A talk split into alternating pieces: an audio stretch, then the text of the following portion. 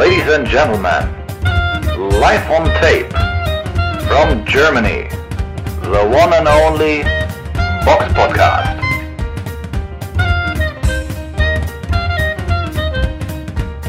Hallo und herzlich willkommen zum Box Podcast Ausgabe 373. Heute mit dabei die Samira. Hallo. Und wie immer beginnen wir mit dem Rückblick.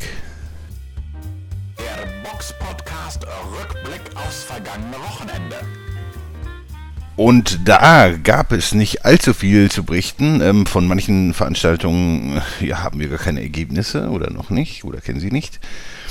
Und zumindest eine Veranstaltung wollen wir erwähnen, die im Dignity Health and Sports Park in Carson, Kalifornien stattfand. Sebastian Fundora gewann gegen Carlos Ocampo nach Punkten und ist jetzt WBC Interims Weltmeister im Super Weltergewicht. Wie gesagt, das vergangene Wochenende war ein wenig ruhig. Deswegen kommen wir jetzt zur Vorschau. Da ist mehr los. Die Box Podcast Vorschau auf kommende Kämpfe. Und am nächsten Wochenende ist ja doch dann einiges mehr. Und zwar, ja, aus deutscher Sicht ist vielleicht ganz interessant, dass Erik Pfeiffer gegen Drasen Jan Jan Jan Janin kämpfen wird. Also er beendet seine Karriere noch nicht. Und ja, scheint nicht, seinen Rekord noch ein bisschen aufzuhübschen und ja, dann vielleicht nochmal einen Zahltank, Zahltag anzustreben. Ich weiß nicht. Vielleicht denkt er auch, er könnte noch wieder was reißen mit besserer Vorbereitung. Wer weiß das schon. Aber ansonsten, ja, äh, blicken wir vielleicht auf das für manche vielleicht interessanteste Event voraus. Es gibt, sagen wir mal, drei große Events, auf die wir noch ein, also jetzt eingehen werden. Aber ähm, ja, schauen wir einfach mal, ja, der bekannteste Mann sicherlich Deontay Wilder. Er trifft auf Robert Helenius in, im Barclays Center in New York. Samira. Ja, Helenius konnte durchaus zuletzt überzeugen. Wilder kommt aus zwei Niederlagen. Wie siehst du den Kampf? Ich finde den Kampf gar nicht so schlecht. Also sagen wir mal so, ich freue mich einfach mal wieder, Wilder auch im Ring zu sehen.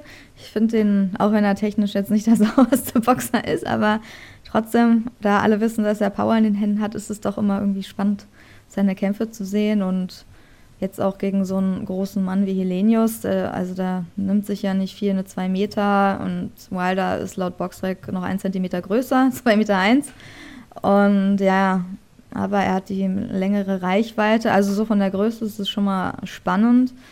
Ja, Helenius ist ja immer so manchmal für Überraschungen gut, also kann natürlich, ist natürlich technisch der sauberere Boxer, ne? Also, aber halt mit weniger Punch. Deswegen könnte er natürlich äh, Wilder ein bisschen vor Probleme stellen, weil er halt technisch gut ausgebildet ist, solider Boxer.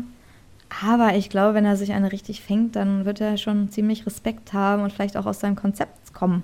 Also kommt halt darauf an, ob Wilder ihn gut treffen kann, ob er zumindest mal so ein bisschen was hart abkriegt, weil Wilder, okay, Niederlagen, ja, natürlich, der hat halt zuletzt zweimal gegen Tyson Fury verloren. Einmal ziemlich drastisch. ähm, zuletzt, ja, war er halt unten, aber Tyson Fury ist natürlich nochmal eine ganz andere Liga als jetzt ein Helenius. Deswegen glaube ich, ja, vielleicht psychisch wird ihn das vielleicht ein bisschen angeknackt haben, aber ich glaube, also für mich ist er eigentlich auch schon der klare Favorit, obwohl wir uns dann doch über die Wettquote ein bisschen gewundert haben. Also ja, bei B-Win 1.14 zu 5.50. Also Helinos ist schon starker Außenseiter. Ich weiß nicht, ob du es knapper siehst. Also ich gehe schon auf jeden Fall mit Wilder. so. Ja, eindeutig, eindeutig. Man darf Linus meines Erachtens nicht überschätzen. Seine Karriere war für viele ja schon vorbei nach der Niederlage gegen Jared Washington. Ja, ist ja so. Dann war das 2019, habe ich gerade geguckt. Das ist auch schon lange her. Genau. Also, ja. ja. danach folgte ein Aus Aufbaukampf und dann die beiden Kämpfe, Kämpfe dann gegen Kovnacki, der jetzt ja auch nicht unbedingt der elitäre Kämpfer ist wie manche vielleicht glauben, aber ich, ich habe da keine allzu hohe Meinung von Adam Kovnacki. Und man darf nicht vergessen, der gute Helinius hat ja auch schon drei Niederlagen gegen Dillian White, gegen, davon, danach gegen Jared Washington K.O. gegangen und gegen Johann Duhaupas ist er auch schon mal K.O. gegangen. Also ich sehe da eigentlich nicht, wie äh, der gute Helinius das gewinnen soll. Klar, wenn sich Wilder vielleicht in irgendeinen Kampfstil auf, aufzwingen lässt, dem, dem er nicht so mag, dann kann schon sein, dass, dass Helinius ihn ein bisschen ärgert, aber ich denke, dass der Wilder, der, der muss den eigentlich ausnocken und das auch relativ schnell. Und ich glaube auch, dass wir Echt? Okay.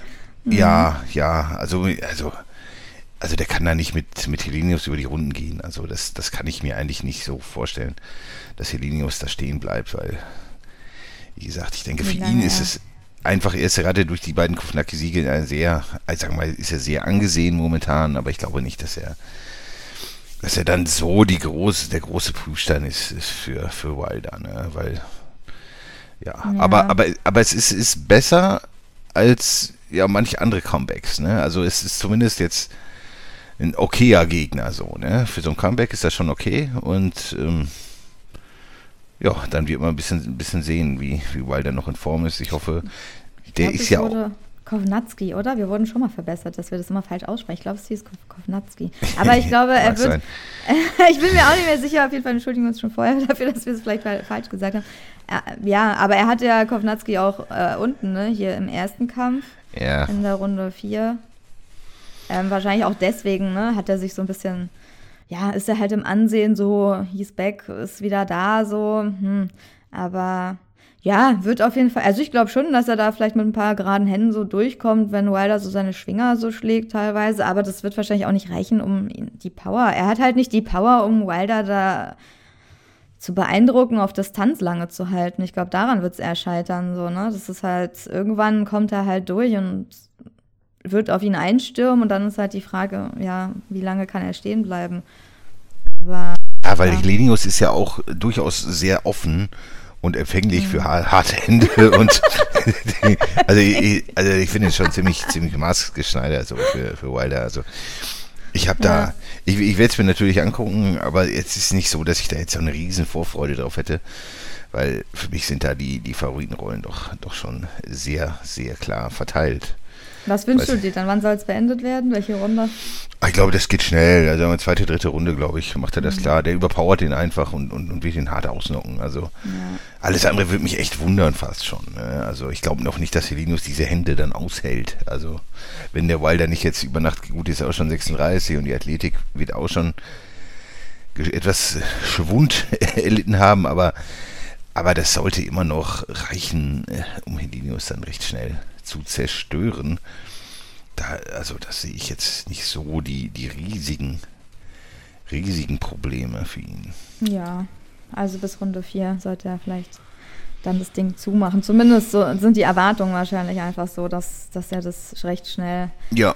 Machen muss. Ob es dann wirklich so passiert, wird man sehen. Kommt auch an, wie schnell er da auch anfängt. Ob er sich dann doch eher zurücknimmt, ein bisschen jetzt nach den letzten Niederlagen oder gleich loslegt. Ja, Kommt so ein bisschen auf Wilder an, aber ist ja auf jeden Fall der klare Favorit. Ja, ich meine, für, für, für manche Selinus sicherlich äh, nicht chancenlos. Ich sehe ihn schon ziemlich chancenlos. Ich meine, ist er, weil er, aber er ist halt ein netter Kerl. So, weiß nicht, die letzten Kämpfe war die auch die Art und Weise, wie er die Kämpfe führt, ist ja auch durchaus sehr ansehnlich und so, dass, dass man ihn mag, aber ich glaube nicht, dass, dass der da Wilder was entgegensetzen kann. Aber wir werden es sehen. Ja.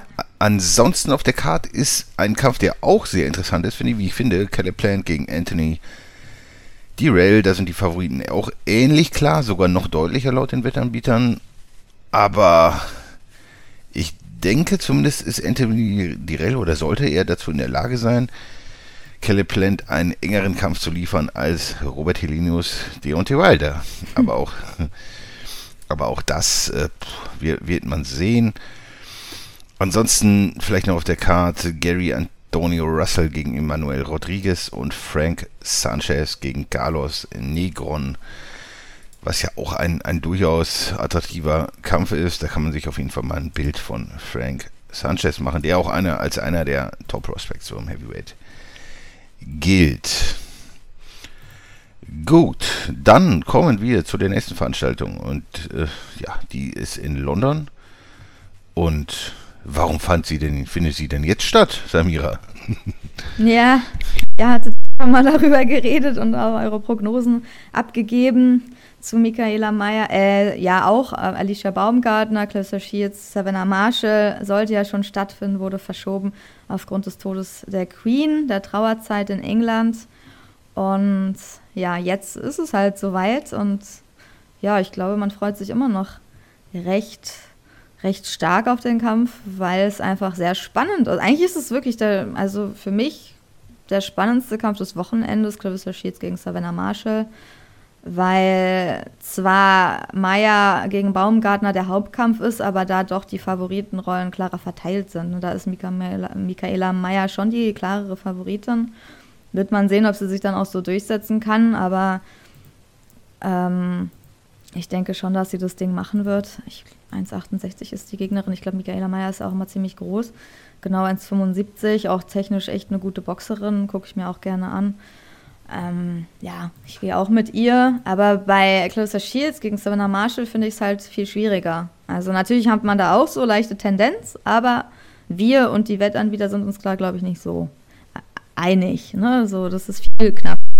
Und ja. da spielt der Hauptheimvorteil natürlich mit. Oder hat sich deine Prognose geändert seit, äh, seit der Verschiebung jetzt? Ich weiß nicht, ich finde das einfach, einfach kaum zu sagen, ist brutal eng. Vielleicht aufgrund der, ja, weiß ich nicht, es ist viel physisch stärker, weiß ich nicht, aber es ist natürlich in England, den Kampf zu gewinnen, schwierig, ne? Und ich glaube, bin mir auch sehr sicher, dass das bei zwei Boxerinnen dieser Qualität äh, über die Punkte geht und dass Shields in England das Urteil bekommt, ich stelle es mir schwierig vor. Ja. Ja, vor allen Dingen auch, weil Shields, die ist noch, also ich würde auch sagen, dass sie einfach, die ist physisch stärker, würde ich einfach sagen, so kompakter. Ich glaube, sie kann mehr ab, das würde ich einfach sagen. Was natürlich gut ist, wenn man gegen Savannah Marshall im Ring steht, die natürlich ihre Gegnerin recht früh oft vorzeitig besiegt. Das ist natürlich dann äh, perfekt eigentlich so, denkt man erstmal als Gegnerin, wird es wahrscheinlich dann nicht so schnell passieren. Natürlich hat Marshall davor, muss man einfach mal sagen, auch nichts Großartiges geboxt. Ja, sagen wir äh, großartiges, also zwei Sterne-Kämpfe.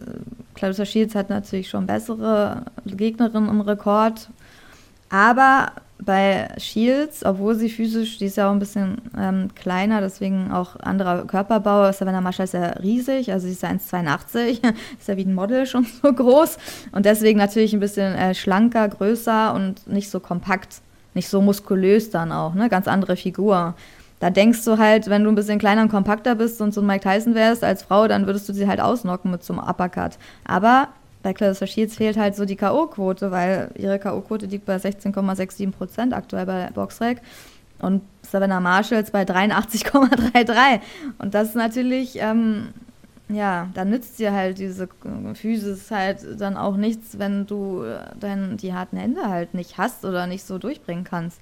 Und von daher denke ich auch, dass dieser Kampf auf jeden Fall über zwölf Runden geht, weil Shields nicht so leicht auszunocken sein wird und Marshall auch noch nie so eine gute Gegnerin ausgenockt hat. Das muss man halt auch einfach mal sagen. Das wird für sie schwer. Ich glaube auch nicht, dass sie das schafft. Ähm, zumindest nicht so, dass der Kampf äh, vorbei sein wird.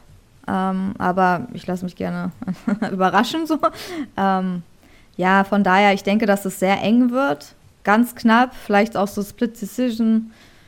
Und dann leichte Vorteile natürlich für Marshall, weil sie einfach zu Hause boxt und Clarissa Shields müsste sie da eigentlich wirklich so jede Runde gewinnen, vorzeitig besiegen, um diesen Sieg wahrscheinlich zu bekommen. Und das wird ihr da nicht so. Da so boxt sie halt. Bis jetzt hat sie so nicht geboxt und ich weiß auch nicht, wo das plötzlich herkommen soll. Und auch gegen schlechtere Gegnerin hat sie halt, ne? Auch Christina Hammer stand zehn Runden gegen sie im Ring. Also die meisten sind halt über die Distanz gegangen. Niki Adler hat sie halt vorzeitig besiegt in Runde 5. Äh, aber die meisten hat sie halt stehen lassen und warum sollte halt Savannah Marshall dann irgendwie vorzeitig? Nee. Zwölf Runden, ganz eng.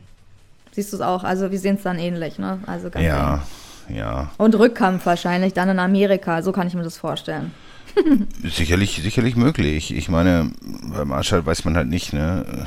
Keine Ahnung, wenn, wenn, wenn das Gegnerniveau steigt, kann, kann das schon mal schief gehen, aber ich glaube das eigentlich nicht. Also sind beides so erfahrene Boxerinnen. Ich meine, man muss ja auch mal noch die Erfahrung im Amateurbereich dazu rechnen, ne, die die natürlich auch haben. Also ich glaube nicht, dass da irgendwelche Wunder geschehen. Also ich würde mein Geld auf Marshall setzen, aber wer weiß. Also das ist schon brutal eng. Ne? Also das ist, ist keine einfache Aufgabe und wahrscheinlich somit der spannendste Frauenboxkampf, der überhaupt möglich ist. Ne? Okay, sie hat natürlich den psychischen Vorteil noch, weil sie halt, klar, Savannah Marshall hat bei den Amateuren äh, Clarissa Shields besiegt. Ähm, ja, das ist natürlich so, das ärgert auch äh, Shields noch, das hat man auch beim Face-Off da gesehen. Also, sie mögen sich nicht so, oder sagen wir mal so, Clarissa Shields mag Savannah Marshall weniger als andersrum, zumindest kam das so rüber. Die haben sich da schon so ein bisschen angegiftet. Ähm, äh, Shields ist auch sehr sicher, dass sie diesen Kampf gewinnt und ihre Niederlage wettmacht jetzt bei den Profis. Ich kann mir schon vorstellen, weil da war sie auch viel jünger. Beide waren halt jünger. Dass sie jetzt natürlich eine bessere Performance da abliefert, ich, kann ich mir auch vorstellen. Aber es wird halt echt schwer und ja, also echt spannend. Eigentlich ist es ein 50-50-Kampf. Wenn es auf neutralem Boden stattfinden würde, wäre es ein 50-50-Kampf. So ist es vielleicht so 52 Prozent für Savannah Marsh. es ist halt ein England statt. Ja. ja. Ich frage mich auch, vielleicht gibt es ja auch irgendwas, äh, irgendwelche Indizien oder so, wo man sagen kann, dass, dass der Kampf eigentlich sehr klar ist. Und irgendwas, was wir vielleicht jetzt nicht so sehen oder worauf wir nicht gekommen sind, warum jetzt eine da irgendwie den Kampf dominieren sollte. Aber ich sehe das so wirklich nicht. Ne? Aber wir werden am Wochenende schlauer sein und es erleben. Gut, dann kommen wir zur nächsten Veranstaltung und die ist in der Rod Laver Arena in Melbourne in Australien, da wo die Australian Open stattfinden. Und da kämpft Devin Haney gegen George Cambassos Jr. Und den Kampf hat es schon mal gegeben. Und ja, also der war für viele eng und jetzt ist der Kampf laut den Wettanbietern halt überhaupt nicht eng. Also Devin Haney ist extremer Favorit. Und ja, kam Bossos Junior, krasser Außenseiter, obwohl er der Heimboxer ist. Und das ist schon interessant. Also ich glaube auch, dass Devin Haney den Kampf gewinnen wird, weil wir sagen ja auch mal gebetsmühlenartig, der bessere Boxer ist wahrscheinlich schon Devin Haney und im, in einem Rückkampfszenario gewinnt im Regelfall meistens der bessere Boxer, weil er den anderen halt besser oder schon gelesen hat, so, ne, und, und, und seine Möglichkeiten einfach größer sind, so im. Oder glaubst du, da wird George Compassos Jr. das Wunder schaffen und gewinnen? Nee, also ich gehe auch mit David Haney. Ich, also klar, wenn man, also wir können ja nochmal vom ersten Kampf, der fand halt im Juni statt. Die Punktrichter haben zweimal 112, 116 gepunktet, einmal 110, 118. Also teilweise enger, aber auch nicht so krass eng dafür, dass der auch in Melbourne, also Australien stattfand, so wie jetzt. Nur das Stadium war da damals Mayo Stadium, jetzt ist es eine Arena. Also der Ort ist ein bisschen anders, ist natürlich immer noch sein, er ist der Heimboxer, aber wenn es ihm schon im ersten Kampf jetzt nicht so viel gebracht hat, ich meine, es ist jetzt nicht so ein, zwei Runden Unterschied, sondern schon ein bisschen mehr und ich denke auch, dass David Haney so ein bisschen mehr Ring-IQ hat, dass er diesmal dann sogar noch klarer gewinnen wird eigentlich. Also das würde ich auch so sehen. Cambosos ist zwar echt kompakt guter Boxer auch, auch gut anzusehen, aber spricht wenig, also spricht wenig für ihn. Auch jetzt nicht die übermäßige K.O.-Quote ist bei beiden ähnlich, aber nee, also ich sehe da auch nicht so wirklich viele Chancen. Aber trotzdem natürlich ein ansehnlicher Kampf, weil beide einfach im Ring äh, ansehnlich sind. Ne? Auch wenn es jetzt recht klar ist, ist halt nicht so spannend, aber ja. Kann man sich trotzdem geben, wenn man möchte. Also, aber wird man wahrscheinlich jetzt nicht jede Runde so mitfiebern, denke ich, weil der Techniker wird sich da schon einiges ausgedacht haben. Wer weiß, aber, aber in Australien, also zu Hause vor eigenem Publikum, da werden sicherlich nicht viele Leute sein, die, die da nicht auf der Seite von Compostos ja, sind. Ne? Also mhm. wer weiß, wer weiß. Also spannend ist es auf jeden Fall, weil das sind beides gute Jungs und wer weiß, ne? Wer hätte auch schon gedacht, dass Compostos gegen Teofimo Lopez gewinnen würde? Wahrscheinlich auch nahezu ja, niemand. Und Ja. Äh, Wer weiß, was da möglich ist. Ne? Also da verstehe ich die Wetteranbieter auch nicht so ganz. Ich finde das ein bisschen zu eindeutig. Aber Ja. das ist natürlich. ja, auch immer- Sechserquote ist bei mir hier auf Camposus Junior. Das ist krass, ne? Ja, das ist ja, also ein bisschen, bisschen niedriger wäre schon, glaube ich, ganz, ganz okay. Der ist jetzt nicht massiv niedriger oder so, aber schon irgendwie. So vier vier. oder so vielleicht. Ja, ja, so ein bisschen. das ist schon sehr krass, ne? Weil das ist ja, Ja. ähnlich wie bei Helenius so, ne? Und das- da würde ich schon auch den Kombossos grö größere Chancen einräumen. Aber das ist halt immer Geschmackssache, ne? Und gut. Müssen wir sonst noch irgendwas zur Vorschau erwähnen? Nö, sind wir erstmal erstmal durch. Gut, dann kommen wir zur nächsten Rubrik. Und das sind die Fragen. Zuhörer stellen Fragen und wir beantworten sie. Und da hat uns der gute Tourist Q eine Frage gestellt bei YouTube. Vielleicht kann ich eine Fußballfrage einschleusen. Okay, wie schätzt ihr die Chancen der deutschen Nationalelf in Katar ein? Und meint ihr, dass sie durch die Entlassung von Nagelsmann und der Verpflichtung von Thomas Tuchel als neuen Bayern- Bayern-Trainer steigen würden? Bekanntermaßen hat die Leistungskurve von Bayern München viel Einfluss auf die Leistung der Nationalmannschaft.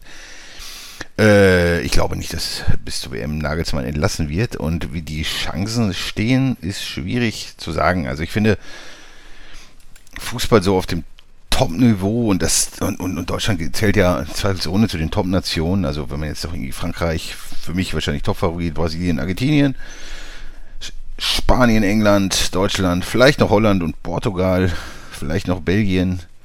Und so Außenseiterchancen würde ich vielleicht sogar noch so Uruguay einräumen, aber die Teams nehmen sich nicht allzu viel. Ich finde, die, die haben alle, alle brutale Qualität, wenn man so sieht, wer alles äh, für Portugal spielt oder für Brasilien oder Frankreich. Bei Frankreich finde ich das am geisteskrankesten, was, was die für eine fußballerische Qualität haben. Wenn man sich allein die Innenverteidigung anguckt, weiß man, wen will man denn da aufstellen? Da hat man wahrscheinlich 20 Leute oder so, die da spielen könnten. Also das ist abnormal, finde ich, was Frankreich für eine Qualität hat. Und wenn wirklich es da alles passen sollte, weil es ist ja auch mal wichtig, so passt im Team alles, sind alle fit und so weiter, dann glaube ich, ist Frankreich der Top-Favorit. Aber das sind dann halt später K.O.-Spiele und in so K.O.-Spielen kann immer was passieren. Einmal ein Pfosten getroffen, einmal eine umstrittene Elfer-Entscheidung und das andere Team mauert sich dann eins zurecht. Irgendwie glücklich 1-0 in Führung gelegen und dann, dann mauerst du halt und, und musst nur noch kontern. Also das ist, finde ich, also das seriös zu beantworten, wer Weltmeister wird, ist schwierig, aber einer von den genannten Nationen wird es werden und ich sehe da jetzt auch für nahezu jeden eine Chance, außer jetzt so für, für Nationen, die sicherlich irgendwie die Schweiz oder so, die, die dann irgendwie von der Qualität natürlich dann schon nicht in an allen Mannschaftsteilen so viel aufzubieten hat, aber, aber so Spanien und Portugal, Holland, Belgien, Deutschland, das, das ist alles möglich und Argentinien natürlich. Das, das nimmt sich ja nicht so viel. Das sind jetzt ja nicht so solche Welten ne, von, von der Qualität. Und wie gesagt, also ich habe mal geguckt, jetzt gerade laut Wetteranbieter ist Brasilien der Top-Favorit. Ich sehe das ein bisschen problematisch, weil ich finde immer so, so Spieler wie Neymar oder so, die, die arbeiten halt nicht defensiv mit. Und das ist, wenn man sich das bei Paris anguckt, mit den drei Typen da vorne, die arbeiten nicht defensiv mit. Und so gewinnst du die Champions League nicht. Auch wenn du vielleicht das beste Team hast. Aber wenn die sich da nicht reinhauen, dann wirst du auch nicht Weltmeister. Sollten sie es tun, sind die Chancen da. Aber es ist halt, finde ich, nicht seriös zu beantworten. Aber danke für deine Frage. Und jetzt kommen wir zur nächsten Rubrik und das sind die News. Die Box Podcast Nachrichten. Und was für Neuigkeiten gibt es denn so in der Boxwelt, Samira? Ja, erstmal eine gute Nachricht für den ehemaligen Weltmeister Arthur Abraham. Ähm, ja, er war früher Mittel- und Super Mittelgewichtschampion der IBF und WBO. Und ja, er wurde jetzt von der International Boxing Hall of Fame nominiert in den USA. Ja, also in die Hall of Fame reinzukommen, ist auf jeden Fall eine große Ehre, immer für deutsche Boxer, weil es auch nicht so viel, oder nicht nur Boxer, da kommen ja auch Promoter äh, rein, bekommen die Ehre. Und ja, er wurde jetzt ausgewählt und ja, die Feierlichkeiten finden im Juni 2023 statt. Und er müsste sich, oder hier steht bei Bild, dass sein schärfster Konkurrent Michael Nunn ist. Promoter Wilfried Sauerland räumt ihm gute Chancen ein, freut sich natürlich über die Nominierung und insgesamt kann man sagen, dass bisher als Deutsche nur Max Schmeling, Regina Halmich war ja zuletzt und Promoter Wilfried Sauerland und Klaus-Peter Kohl, früher von Universum, von der Universum Box Promotion in der Hall of Fame aufgenommen worden und ja, jetzt soll die Entscheidung im Dezember fallen, ob Arthur Abraham dazukommt. Mal schauen, was denkst du? Hat er gute Chancen? Gegen Michael Nunn? Ich, wer, weiß. wer weiß, wer das auswählt. Ja, die Journalisten eigentlich, ne? Aber ja, das, das ist so. Ja, ich denke schon, man kann ihn da schon reinwählen, ne? Weil, ich meine, das ist ja wie, wie in anderen Sportarten, ist so eine Hall of Fame ja teilweise auch immer so ein, so ein bisschen so eine Art Museum, wenn man das so sagen kann. Und da gehört er schon rein. Er hat schon so seinen Platz in, in der Boxgeschichte. Und wenn man sich anguckt, wer da sonst noch so drin ist, dann kann man das schon vertreten, dass Arthur Abraham in die Hall of Fame kommt. Ich glaube, da gibt es ja auch keine wirklich so ganz eindeutigen Kriterien. Aber ich denke, ein bisschen Erfolg und vielleicht auch ein bisschen Skurriles, das, das sollte dann schon passen. Ne?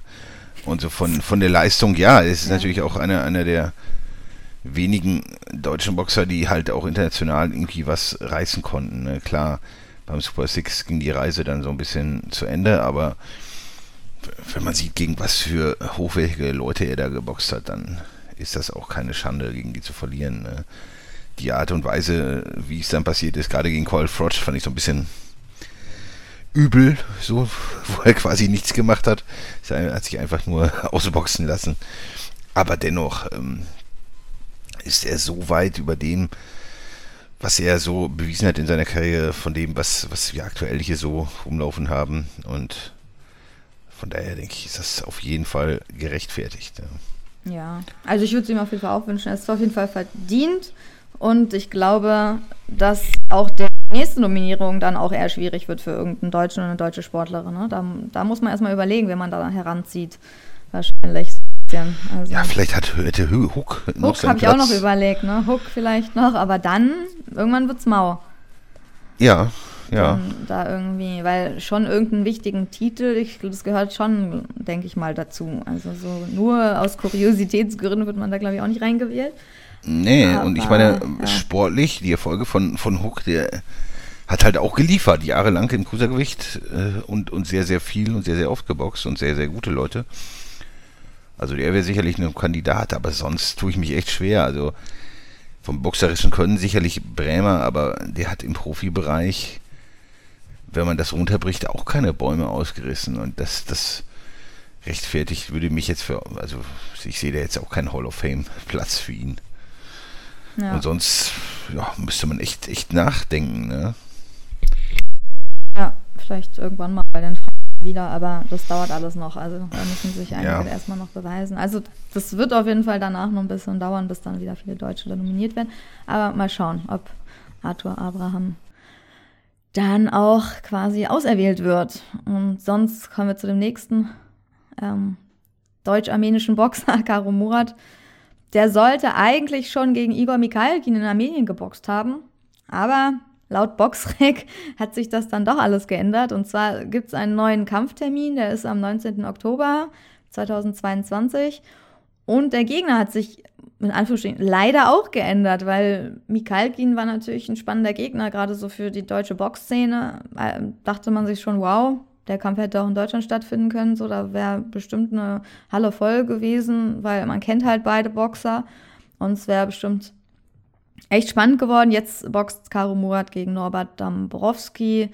Ja, ist natürlich ein bisschen einfachere Nummer und jetzt nicht ganz so spannend, aber ja, das Event, da scheint es da irgendwelche Probleme zu geben, auch organisatorisch. Von daher sind die wahrscheinlich froh, wenn sie es überhaupt irgendwie über die Bühne bringen. Zumindest sieht es bis jetzt so aus und ja, mal schauen. Hoffen wir mal, dass das dann auch dann, dann stattfindet, stattfinden kann. Ja. Und ja, da kommen wir zum nächsten Event, was auch stattfinden sollte, das, was nicht stattgefunden hat. Also das war ja auch, da überschlugen sich ja dann auch die Schlagzeilen ähm, bei Conor Ben gegen Chris Eubank Jr. Ja, also ganz kurzfristig wurde dieser Kampf abgesagt. Ähm, ja, gab es ja auch im Vorfeld immer schon so teilweise komische Berichterstattung oder Aussagen von dem Team oder von dem Vater von Newbeck Senior, wo man sich auch schon so dachte, was meint er jetzt eigentlich? Also zumindest hat er da auch irgendwann eine Headline und eine Überschrift irgendwo gehabt mit, ich habe Angst um meinen Sohn oder so. Oder um die körperliche Unversehrt, also irgendwie sowas in die Richtung, ne? Ich habe Angst um meinen Sohn. Da dachte man so, hä? Warum? So, wegen dem paar Kilo Unterschied oder so? Weil die also aus verschiedenen Gewichtsklassen kommen oder so, weil das hatte irgendwie gar keinen Sinn so. Also zumindest hat man das nicht so richtig nachvollziehen, also ich habe es nicht nachvollziehen können. Ähm, jetzt löst sich das aber alles auf und jetzt weiß man, warum er das gesagt hat. Also bei Conor Ben hat ja die internationale Dopingagentur, also die WADA, eine positive Dopingprobe gefunden. Und ja, oder beziehungsweise, ja, das ist alles so ein bisschen schwierig. Also ich, sagen wir mal so, ich habe noch ein Interview von Eddie Hearn gehört. Alle, die es ganz genau wissen wollen, können sich das angucken bei AFL TV. IFL TV Boxing, ähm, wie hieß die Überschrift? Eddie Hearn reflects on the collapse of Chris Eubank Jr. versus Conor Ben. Und da erklärt er halt, dass beide Boxer eingewilligt haben, neben dem ganz normalen Dopingtests, also noch zusätzliche freiwillige Dopingtests bei der WADA zu machen, die halt auch extra bezahlt werden, ähm, die halt nur zwischen den beiden ausgemacht wurden, dass die die machen. Und anscheinend sind alle anderen Dopingtests immer negativ bei den beiden gewesen. Und ein Dopingtest bei der WADA war jetzt von Canaben positiv. Und das wurde aber auch dem ganzen Team mit den Teams mitgeteilt, nämlich beiden Teams. Den, der Boxing-Behörde, also dem, British, dem britischen Boxverband, British Boxing Board of Control, wusste das. Alle Teammitglieder wussten das. Also es wurde weitergeleitet, dieses Ergebnis an alle.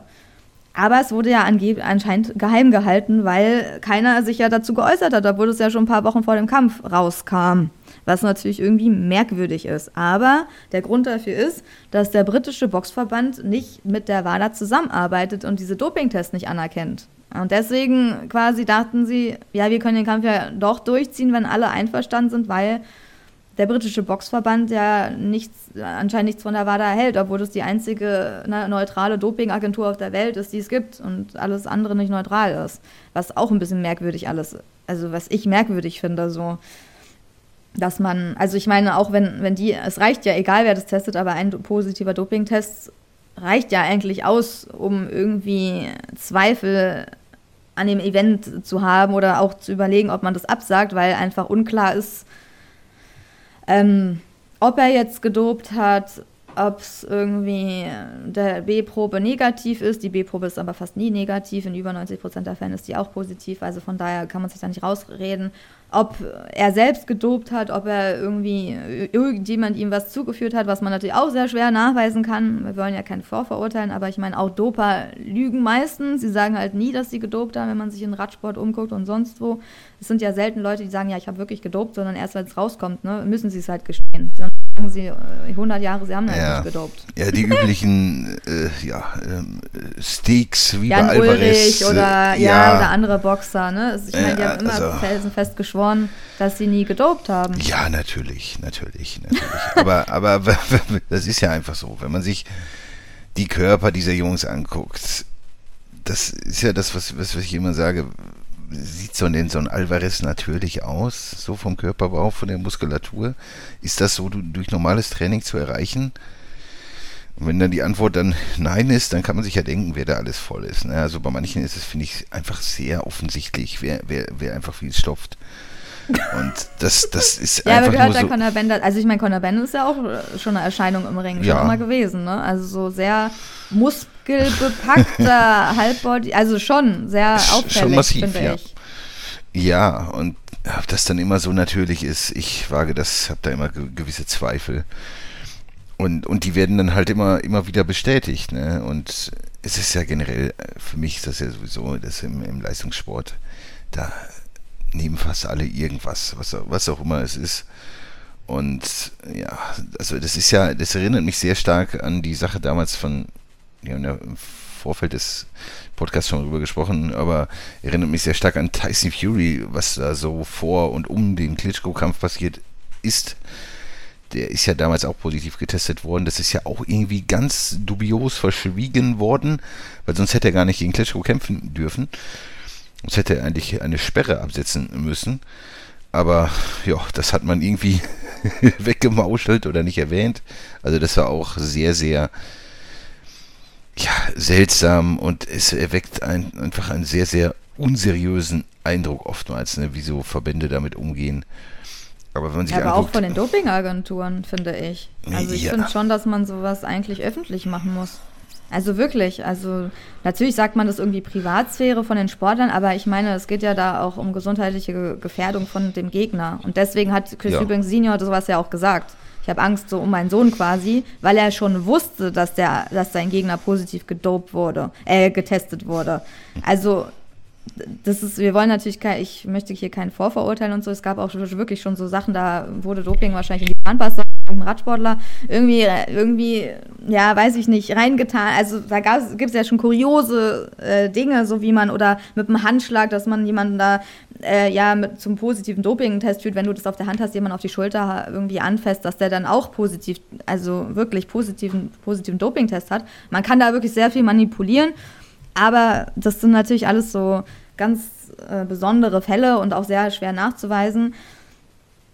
Aber ich meine so irgendwie, also sagen wir mal so, findest du es, ich finde eigentlich die Verantwortung von einer neutralen Dopingagentur ist, dass man sowas öffentlich macht. Da müsste es eine öffentliche Stellung, Mitteilung geben.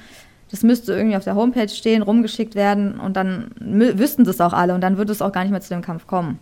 Also es kann ja nicht sein, wozu, also wozu gibt es dann Dopingtests, wenn die alle für einen Boxverband arbeiten, der Boxverband aber nicht gezwungen wird, diese Tests öffentlich zu machen. Das heißt, er kann die verheimlichen, wenn er darauf Lust hat, damit er natürlich es geht um wirtschaftliche, es geht um Wirtschaft. Der Boxverband verdient kein Geld, wenn ein Event ausfällt. Deswegen hat der Boxverband, egal in welchem Land, Interesse daran, dass dieses Event stattfindet.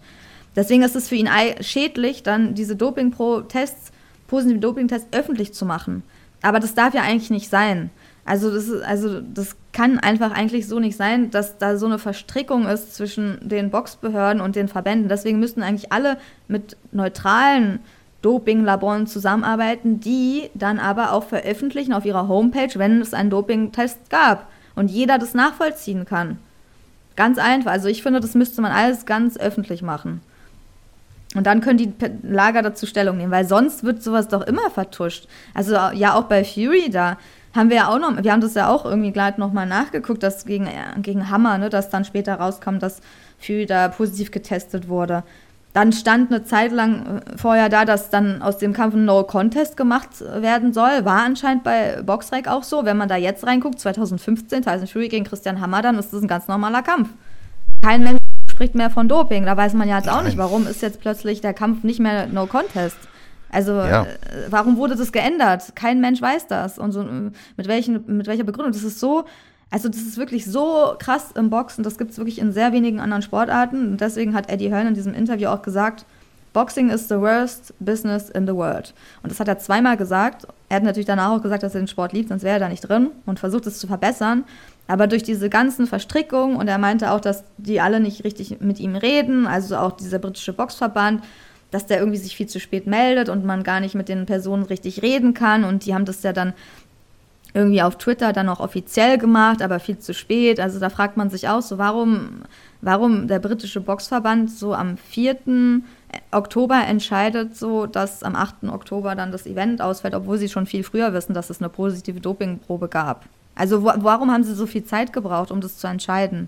Wenn sie ja doch die WADA gar nicht anerkennen. Also erkennen sie es ja doch dann an, weil sie meinen dann irgendwie in der Begründung, dass es schlecht für den Sport wäre.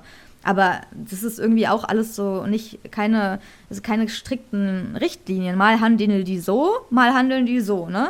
Weil Billy Joe Saunders durfte dann zum Beispiel mal boxen, obwohl da auch mal so ein Test positiv war von der WADA. Da haben sie dann gesagt, erkennen wir nicht an. Bei uns wurde er negativ getestet, er darf boxen. Also es kann ja nicht sein, dass man immer anders irgendwie entscheidet. Das ist total konfus, ungerecht. Also ich weiß, also ich finde es richtig, dass man dieses Event abgesagt hat.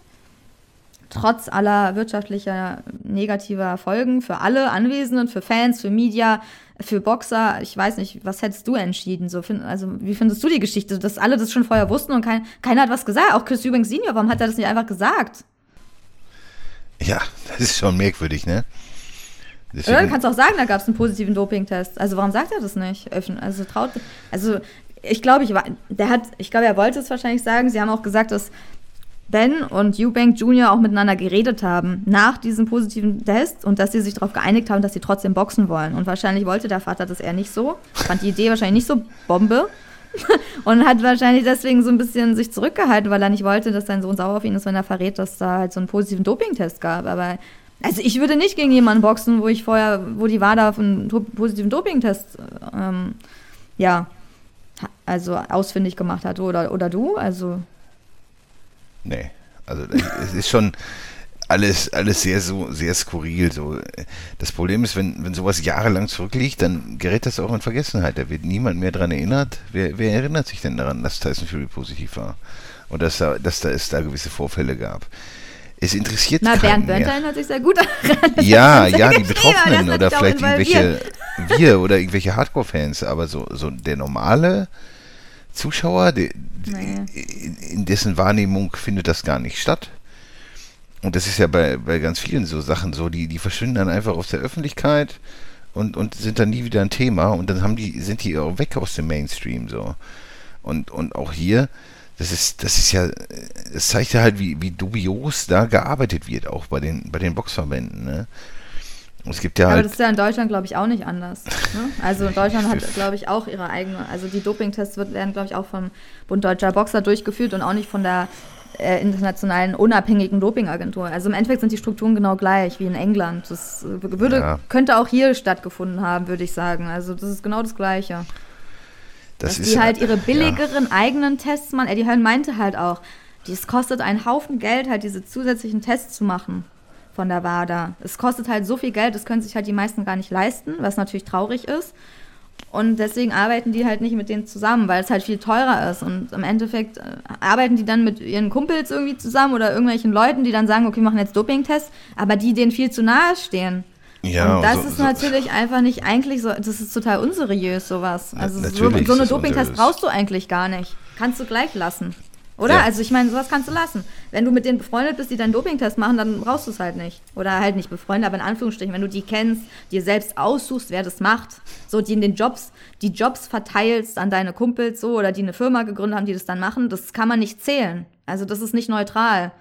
Das äh, kann man lassen so. Das ist also das ist nur Pseudo-Testing.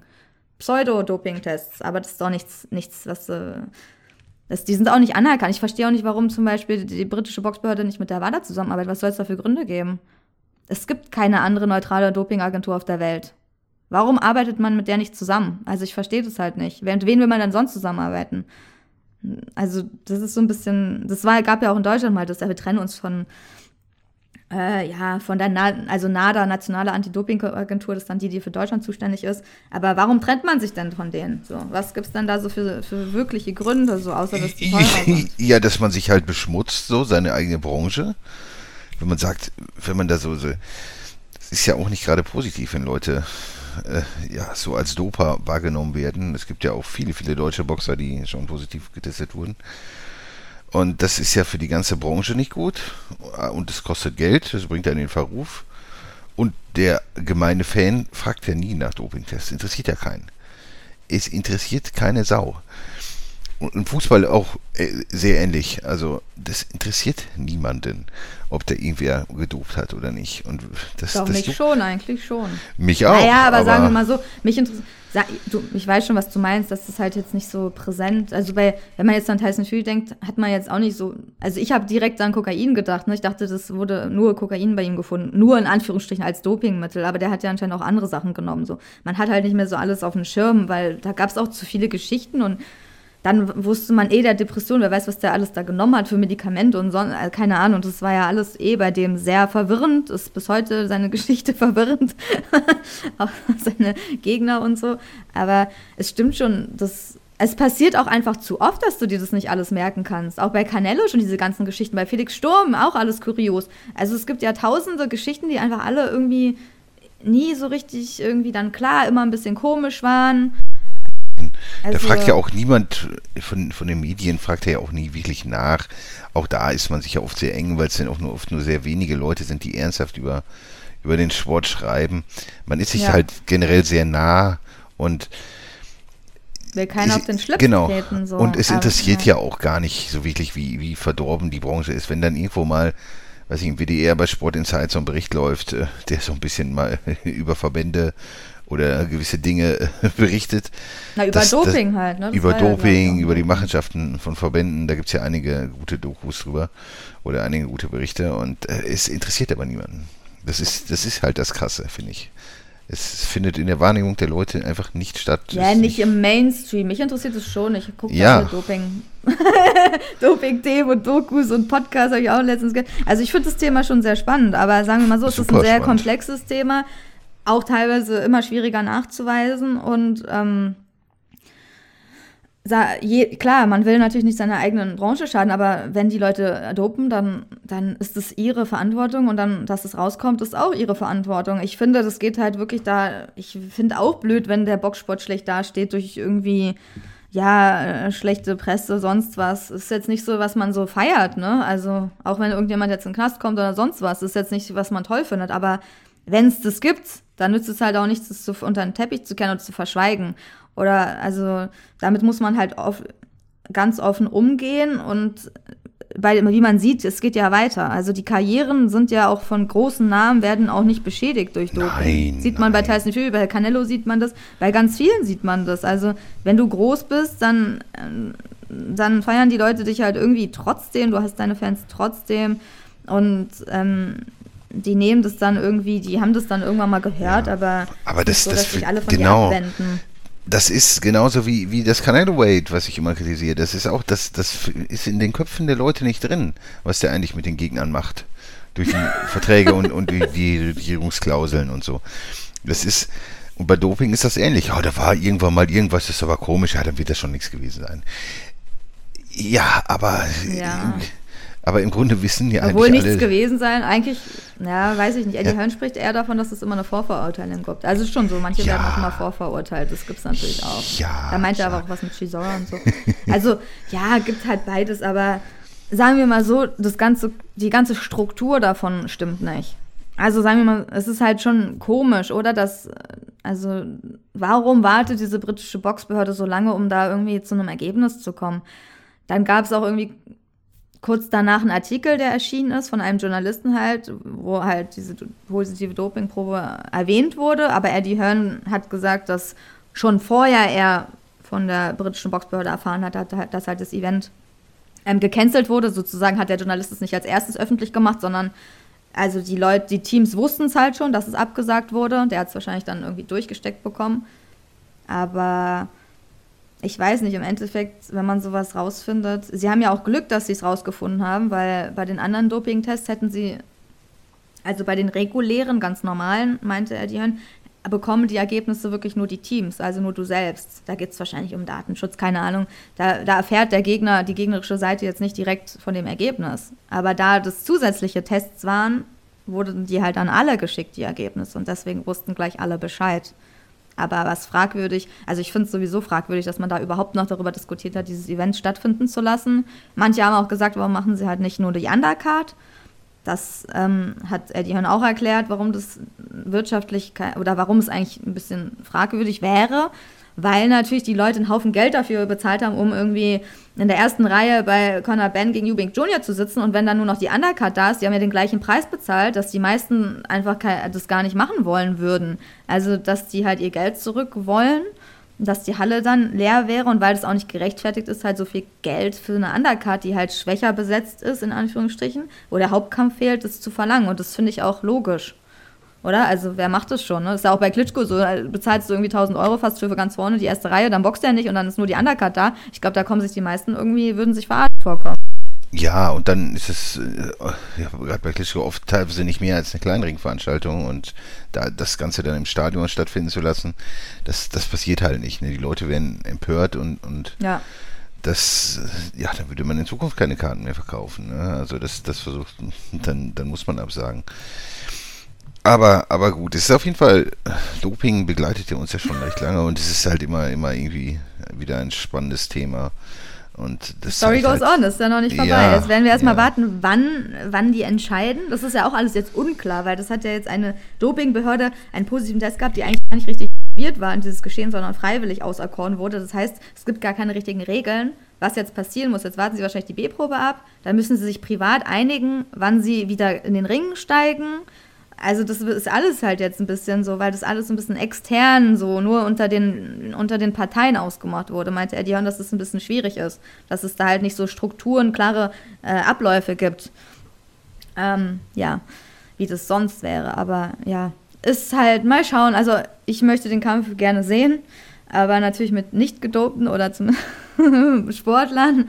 Ähm, ich denke auch, dass der noch kommt, aber das wird eine Zeit dauern. Das weiß ich nicht, ein halbes Jahr wird bestimmt vergehen, denke ich mal. Oder meinst du, es wird schneller, schneller gehen? Das ist die Frage, das wird in der nächsten Zeit dann wahrscheinlich irgendwie geklärt werden, aber ich denke auch, dass ich kann mir schwer vorstellen, dass wir dann den Kampf dieses Jahr noch sehen, sondern das wird dann irgendwann im nächsten Jahr passieren. Wann genau werden wir sehen, aber da werden wir sicherlich dann zu gegebener Zeit nochmal drüber reden. Ja, liebe Hörer, dann war es das soweit für diese Woche. Danke fürs Zuhören und wenn ihr sonst Wünsche, Anregungen habt, äh, ja, immer, immer her damit. Oder Fragen, ne? da sind wir immer, immer offen für. Ansonsten ein schönes äh, Wochenende, das ist ja doch durchaus bespickt oder gespickt mit, mit tollen Kämpfen. Und dann hören wir uns nächste Woche wieder. Servus. Ciao.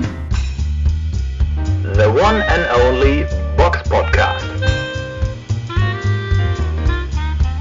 New episodes every week. Follow us on Facebook, Instagram, YouTube, iTunes Music and Spotify. Boxpodcast.de